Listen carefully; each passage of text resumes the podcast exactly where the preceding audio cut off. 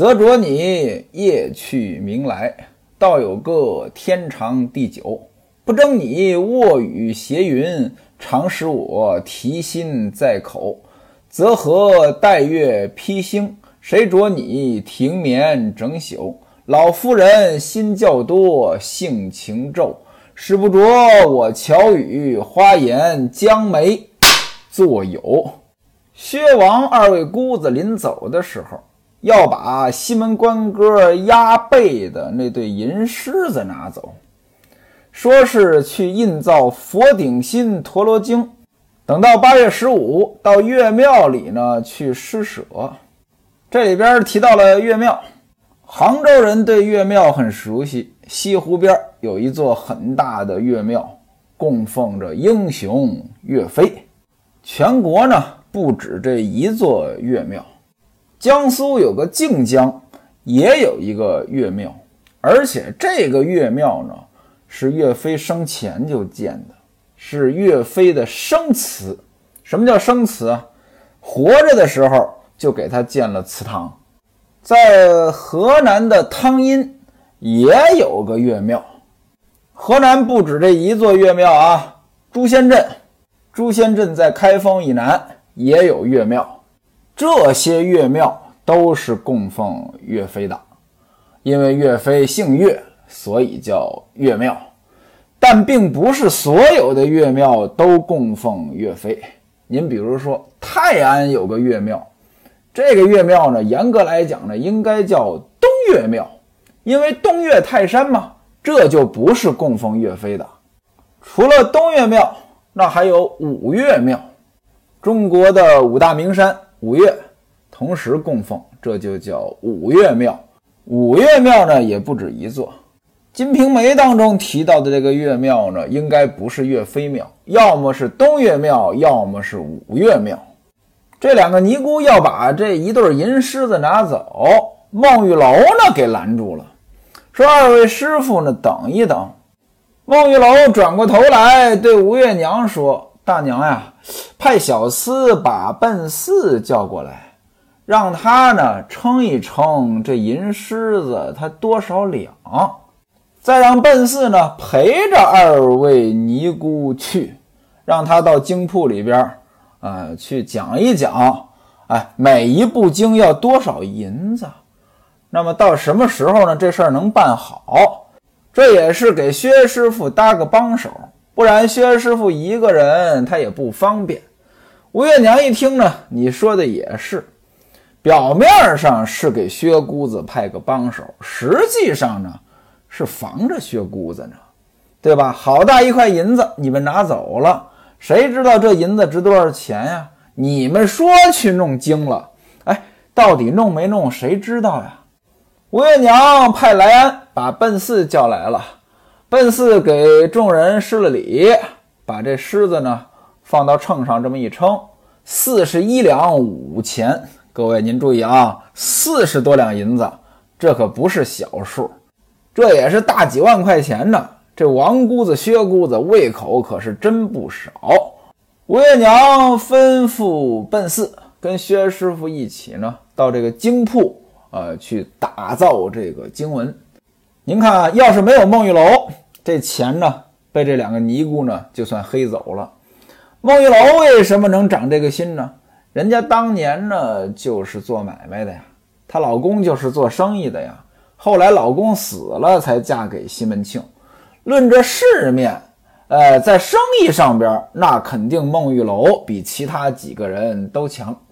潘金莲把孟玉楼叫过来，说：“咱俩呢，送两位师傅出门，再到前边呢，看看西门大姐，她在屋里做鞋呢。”两个人手拉着手就往前走。奔四呢，跟着王姑子、薛姑子呢，也一起出去了。潘金莲和孟玉楼走出大厅，到了东厢房的门口，看见西门大姐正在屋檐下纳鞋。潘金莲拿起来看。哎，这鞋呢是纱绿露绸鞋面。孟玉楼说：“大姐，你别用这红锁线儿啊，显老，干脆用蓝头线儿吧。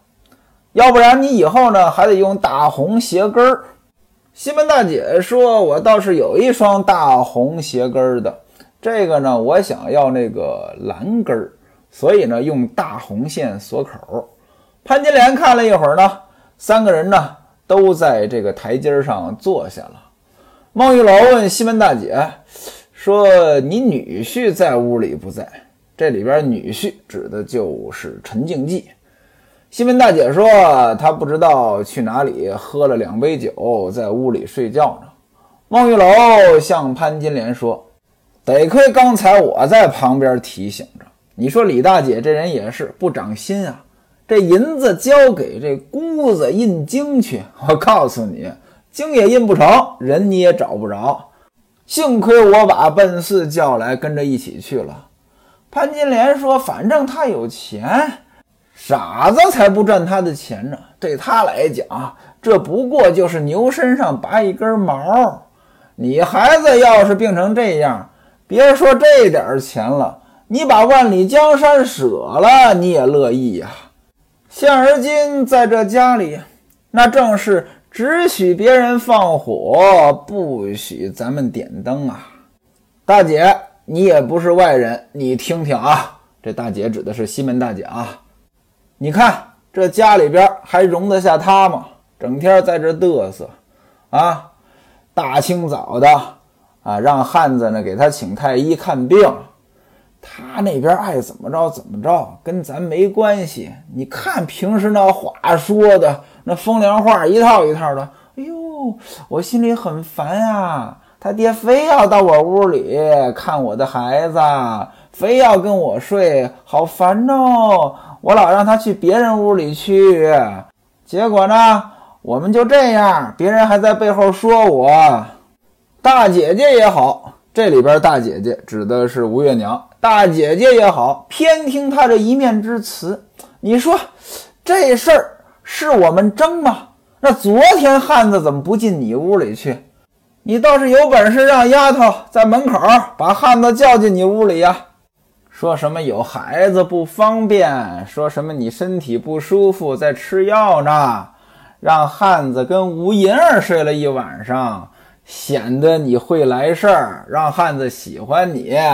让大姐姐那边呢也没话说，各位您看啊，这就是诬陷了，对吧？而且这诬陷呢是拿自己的这点事儿来诬陷别人。这潘金莲呀，她真的是为了讨西门庆的喜欢啊，愿意帮西门庆呢弄一些女人，提供一些方便。您比如说春梅和西门庆，这就是潘金莲提供的方便。包括当年这花子虚还没死的时候，西门庆跟李瓶儿两个人那点事儿，也是潘金莲给打掩护。可是现而今呢，把这些恶劣的行径都安在这个李瓶儿头上了，把李瓶儿说成这种人了。这李瓶儿也叫报应吧？潘金莲接着说：“哎，昨天晚上我进屋里踩了一脚狗屎。”我打这个狗，我惩罚我的丫头。你说这个，他也生气了啊，派丫头过来说吓着他孩子了。我娘也是，什么都不懂，过来还劝我，还说什么驴扭棍伤了紫金树。我当时就把他骂了一顿，气得他今天就回去了，爱走不走，让我说呀，人家也看不上你这样的穷亲戚。为什么潘金莲又说了这么一大套呢？因为李瓶儿被尼姑要是坑了呢，那潘金莲高兴啊，对吧？可是呢，孟玉楼这一出头帮了李瓶儿了，他心里不痛快。实际上呢，这里边也有责怪孟玉楼的意思。汤汤汤汤说了这么多，孟玉楼说：“哎，你这个就不对了呀，亲娘哎，你也敢骂？”潘金莲说话不是这么说，谁让他气我呢？啊？黄毛黑尾，外合里应。什么叫黄毛黑尾？它本来是个黄猫呀，长了个黑尾。猫是我们家的，尾巴是人家家的，就这个意思。外合里应，他帮别人说话，吃别人家的，被人家使唤啊，恨不得人家呢给一个甜头，千也说好，万也说好。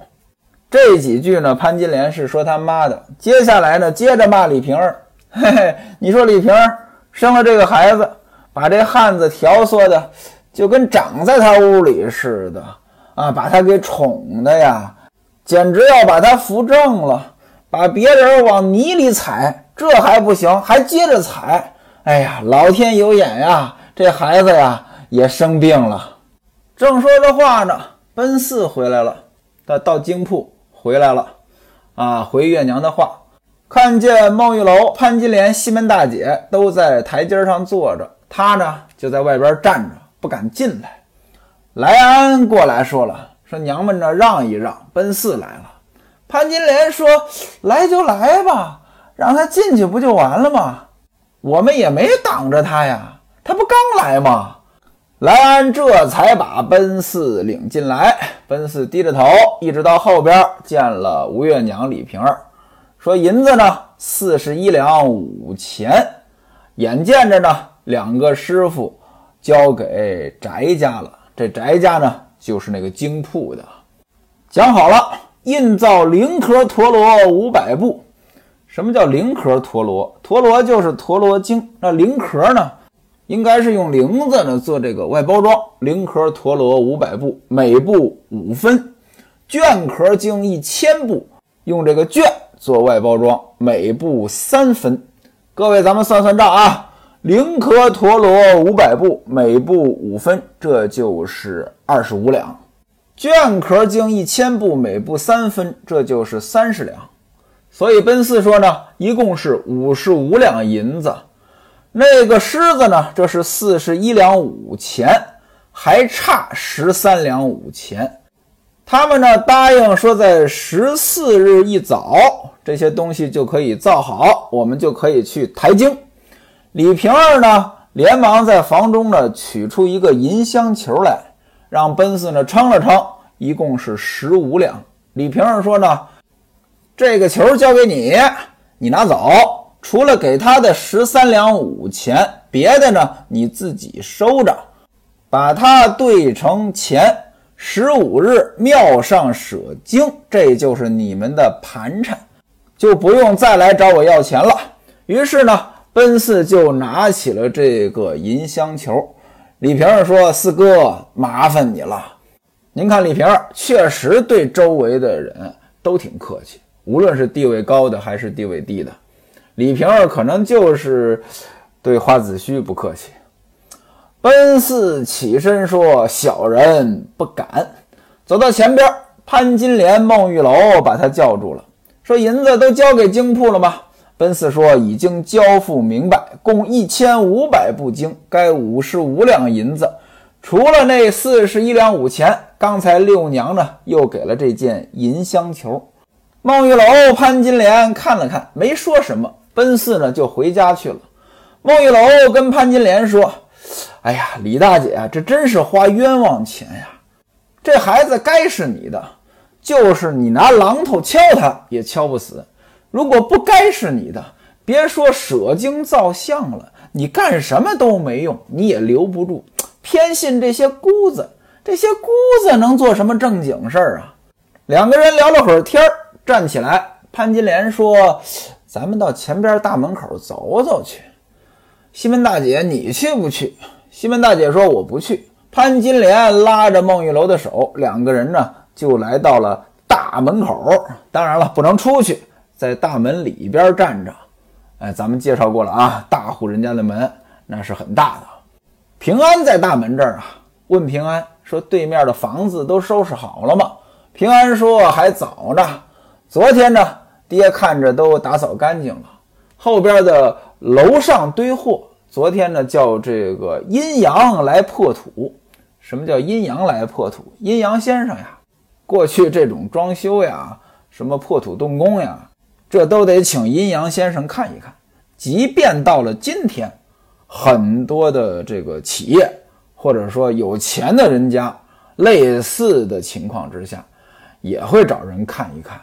简单一点的也得找个黄道吉日。当然了，今天这个事情不普遍了，不是都这样。古代呢，这事情呢要普遍一些。平安介绍说，哎，楼底下呢还要装厢房三间，还有一个库房啊，放缎子的。门面呢要打开一溜三间，让漆匠呢拿这个新油漆给漆了，下个月再开张。孟玉楼又问那个帮忙写书信的温秀才家小有没有搬过来？平安说昨天就过来了。今天早上爹吩咐呢，把后边那一张凉床拆了给他，又搬了两张桌子、四张椅子给他坐。潘金莲问你有没有见到他老婆长得怎么样？平安说：“这个当时呢，天色黑，坐着轿子来，没见着。您注意啊，潘金莲问这句话，这是有深意的。哎，他老婆长得怎么样？长得好，早晚是西门庆的。哎，当然了，原文当中没这么写，您自个儿琢磨。正说着话呢，只见远远的来了一个老头儿。原文写：司郎朗摇着金龟叶过来。”嘶浪浪，这是声音。那金龟叶是什么？这是一种响器啊，一摇呢就响。干什么的呢？就是磨刀的呀，磨各种东西的呀，摇这个东西，一摇呢就有人听见，知道他来了，招揽生意。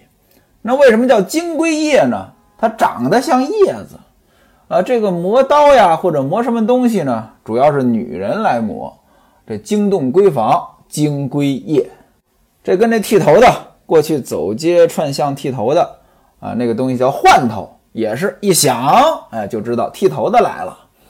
潘金莲一听这声音，说磨镜子的过来了。哎，您看啊，过去还有这个磨镜子。什么叫磨镜子呢？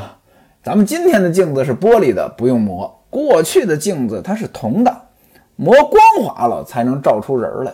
但是铜这东西它生锈啊。那就得经常磨。潘金莲让平安说：“你把他拦住了，我们要磨镜子。我的镜子呢，这两天都看不清楚了。我记得我早就跟你说，看见磨镜子的，帮我叫过来啊！你就是不给叫。你看我们这才出来多大一会儿，怎么就过来了？”平安呢就把这磨镜子的老头呢给拦下来了。老头放下担子，潘金莲问孟玉楼。你也一块磨呗。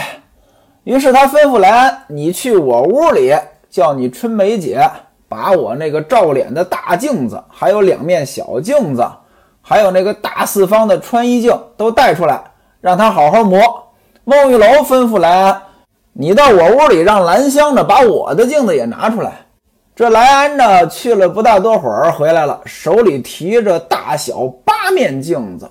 怀里呢还抱着那个四方的穿衣镜，潘金莲说：“哎，你这混蛋，哎，你拿不了，你跑两回啊，干嘛这么拿呀？要是把我们镜子给摔了怎么办呀？”孟玉楼说：“哎，我怎么没见过你这面大镜子呀？这是哪儿的？”潘金莲说：“是人家当的，我看这镜子挺亮的，放在屋里呢，早晚照一照。各位您注意啊。”这面镜子，孟玉楼没见过。孟玉楼跟潘金莲呢来往算多的，这面镜子他没见过，而且这还是一面大镜子，那就说明这镜子添置不久。孟玉楼问：“说哪儿的？”他说是当的。谁管当铺啊？陈静记呀。这面镜子在这儿虽然没什么交代，书中虽然没有提到陈静记，但是您越琢磨呢，越有意思。潘金莲说：“我的镜子呢，只有三面。”孟玉楼说：“我两面。”那各位您算一算啊，这个莱安呢，一共是提着八面镜子，怀里抱着那个大镜子，这是九面。潘金莲呢，是一个照脸的大镜子，两个小镜子，还有大四方穿衣镜四个。孟玉楼呢，两面六个，还剩三个，所以呢，多出来三面。但是原文当中呢，潘金莲写这两面是谁的？那也就是说多出来两面。那咱们算的怎么跟潘金莲问的不一样呢？可能呢，这八面镜子呢，把那四方镜呢也算进去了。那要这么算就对上了。不过您看原文写的就是莱安两只手提着大小八面镜子，怀里又抱着四方穿衣镜，这应该是九个。可是呢，按九个呢又对不上数啊。您就这么听吧啊。潘金莲问：“那多出来这两面是谁的？”莱安说：“呢，这两面是春梅姐的，让我顺便带出来呢，也磨一磨。”潘金莲说：“嘿，这小臭肉啊，他放着他的镜子不用，整天呢用我的镜子，把我的镜子都弄得照不清楚了。咱也不知道这镜子怎么越用越照不清楚。按理说呢，这种需要磨的镜子越用应该越光呀，没人用才容易生锈啊。”大小八面镜子交给磨镜子的老头，让他磨。老头坐下就磨。磨镜子呢，要用到水银，水银和锡粉掺在一起磨这个镜子。当然了，呃，这都是有毒的啊。不过古代人呢，可能也不懂这么多。不大一会儿呢，这镜子呢就磨的是很光亮了啊，很耀眼。拿在手里这么一照，嚯，真好看。《金瓶梅》这部书为什么有价值呢？它真写实啊！古代的市井生活，那真是方方面面，连个磨镜子他都写的这么细，磨得挺好。又让莱安把这镜子收回去。孟玉楼吩咐莱安到铺子里边找副伙计要五十文钱，这五十文钱就是磨镜子的钱。老头接过了钱，但是站在那里呢，不走。孟玉楼让平安问他，您看啊，孟玉楼不直接问，让平安问。过去呢，男女有别，这个女主人不可能亲自跟这些人交流，啊，让平安问，呃，问这老头，你怎么不去？是钱少吗？一听这话呢，老头儿的眼泪流下来了。平安说：“我们当家的奶奶问你了，你这哭什么？”老头说：“不瞒哥哥您说，老汉我今年吃长六十一岁，前妻给我丢下个儿子，二十二岁尚未娶妻。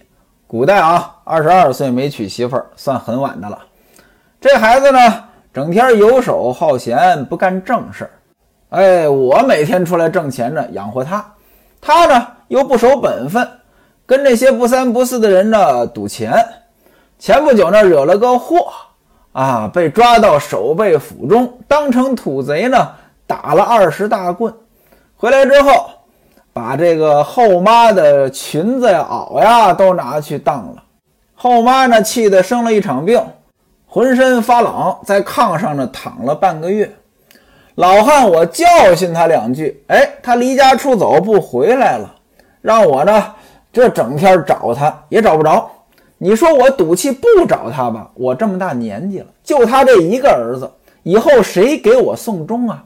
有他在家呢，他不成器呀，我看着还生气。你说我上辈子造了多大的孽呀，让我受这个，没处说，没处念的。所以呢，我想到这儿，我哭了，难受啊。孟玉楼让平安问他，问他这后娶的老婆今年多大年纪了？老头说呢。今年五十五岁了，没有生下一儿半女，这不病了吗？这些天呢才好一些。我想给他补补身子吧，弄块腊肉吃。哎呀，又没钱。我在街上这都讨了两三日了，就讨不出一块腊肉来。你说我可怜吧？孟玉楼说：“没关系，我屋里抽屉里啊有块腊肉。”于是孟玉楼让来，你去对兰香说。啊，还有两个饼锭，拿来给他。饼锭是什么？就是大饼。潘金莲也问：“哎，那老头子，哎，你家老婆吃小米粥不吃？”您看啊，潘金莲就直接问。孟玉楼呢，是让下人帮着问。您看啊，这就形成对比了，出身不一样，教养呢也不一样。各位，您别跟我抬杠啊，不是说让别人帮着问就有教养，我没那个意思。您得具体到当时的环境当中去。潘金莲这么一问，老头说了：“吃吃吃啊，怎么会不吃呢？哪里有啊？小米粥好吃啊！”于是潘金莲吩咐莱安，让他对春梅说：“把之前啊潘姥姥烧来的新的小米儿量二升，再拿两根酱瓜出来，啊，也给这个老头的老婆吃。”莱安呢，去不多时。这个半腿腊肉，两个饼丁，二升小米，两个酱瓜。说老头子，你呀真有造化呀！我看你家老婆子不是生病了想吃这些呀，是生孩子坐月子想吃定心汤吧？老头没接这句话，双手接过东西放在担子内，给孟玉楼、潘金莲施了个礼，挑着担子走了，还摇着这个金龟叶。老头走了，平安说了：“二位娘呀，您不该给他这些东西啊！这老头是骗子呀，他老婆是个媒人，昨天还打这街上走过，什么时候生过病呀？”潘金莲说：“哎，那你小子怎么不早点说呀？”平安说：“嗨，算了，这也是他的造化。哎，碰上二位娘出来呢，把他叫住了，就算照顾他吧。各位，您看啊，这前后是个对比，怎么着？两位姑子，这也是骗子，人家骗的是大钱，对吧？这一对压床的银狮子，眼看就要骗走了。孟玉楼呢，那是见过世面的人，识破了，可是呢，却被老头给骗了。老头呢也是骗子，他只能骗点吃吃喝喝，骗点小钱儿。那孟玉楼怎么没有识破呢？原因也很简单，这他不是一个圈子的人，没见过。这让我想起一句话来：有钱人不是傻子。那位说了，什么叫有钱人不是傻子呀？哎，这是我们行业内的一个段子，也不是段子，是真事儿。我们行业内啊，我说这行业是卖保险，专门有一些人呢，拿一些所谓的方案，或者说境外的这个产品，来让我们身边的有钱人呢来买。那我们呢发现这里边有问题呢，就说这里边存在什么问题。结果人家卖这个东西的人呢，就说有钱人不是傻子。其实有钱人当然不是傻子了，但有钱人他也不是万能的，在他自己的领域里。你可能说你骗不了他，他很精，但是每个人都有他的局限性啊，他不可能什么都了解，因此呢，有钱人也上当，有时候呢，有钱人反而好骗，为什么呢？他有钱呀，他不在乎呀，对吧？仨瓜俩枣的不叫事儿。另外呢，我觉得呢，这老头儿骗潘金莲这事儿呢，值得琢磨。按理说潘金莲呢。他不是什么好人，可是呢，听说老头家里边这么惨，哎呀，仍然主动的拿出东西来施舍，就说明潘金莲呢，她也有善的一面。《金瓶梅》这部书非常好，好在哪儿？它里边没有所谓的好人坏人之分。您要看一个作品，这里边要是有好人有坏人，那人就脸谱化了。事实上呢，哎，这个大多数人。无所谓好，无所谓坏，可能呢都是非常复杂的。它有它好的一面，也有它不好的一面，这才是真实的社会。